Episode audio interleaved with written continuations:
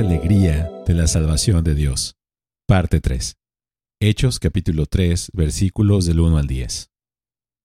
Cierto día, Pedro y Juan subían al templo a la hora novena, la hora de la oración. Y había un hombre, cojo desde su nacimiento, al que llevaban y ponían diariamente a la puerta del templo llamada la Hermosa, para que pidiera limosna a los que entraban al templo. Este, viendo a Pedro y a Juan, que iban a entrar al templo, les pedía limosna. Entonces, Pedro, junto con Juan, fijando su vista en él, le dijo, Míranos. Y él los miró atentamente, esperando recibir algo de ellos. Pero Pedro le dijo, No tengo plata ni oro, pero lo que tengo te doy. En el nombre de Jesucristo el Nazareno, anda. Y tomándolo de la mano derecha, lo levantó. Al instante sus pies y tobillos cobraron fuerza, y de un salto se puso en pie y andaba. Entró al templo con ellos caminando, saltando y alabando a Dios. Todo el pueblo lo vio andar y alabar a Dios, y reconocieron que era el mismo que se sentaba a la puerta del templo, la hermosa, a pedir limosna, y se llenaron de asombro y admiración por lo que había sucedido.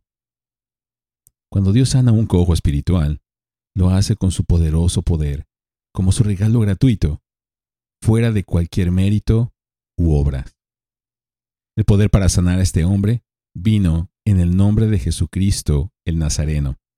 Pedro usa el despreciado nombre Nazareno tanto para demostrar que Dios elige las cosas necias del mundo para avergonzar a los sabios, como para enfatizar que fue Jesús, el hombre de este pueblo de Nazaret, quien aún vive, quien impartió desde el cielo el poder para sanar a este cojo. A veces, en los evangelios y en los hechos, una persona era sanada porque tenía fe para ser sanada, pero en muchos casos la persona era sanada como un acto de gracia soberana, sin ninguna indicación de fe por su parte. Aquí, no hay indicación de que el hombre tuviera fe en Jesús para ser sanado.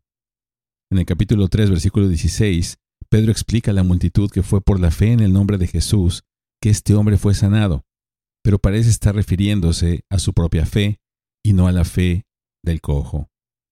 El hombre no esperaba ser sanado, solo esperaba recibir limosna. Pedro también deja claro que la fe que él ejerció viene por Jesús. En otras palabras, Jesús le dio a Pedro la fe para creer que él, Jesús, sanaría a este cojo. Pedro simplemente respondió al impulso del Señor. El hombre sanado sabía de dónde había venido su curación.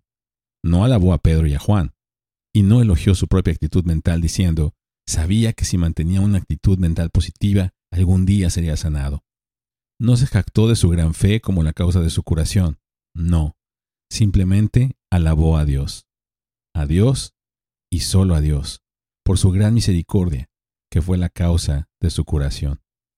Cuando Dios salva misericordiosamente el alma de un pecador, no lo hace debido a algo que ve en él, no lo hace en cooperación con sus mejores esfuerzos, no ve su gran potencial acechando debajo de la superficie y lo salva porque sabe que será un gran discípulo. No ve que tiene buenas intenciones, a pesar de sus muchos errores, y lo salva debido a sus buenas intenciones básicas.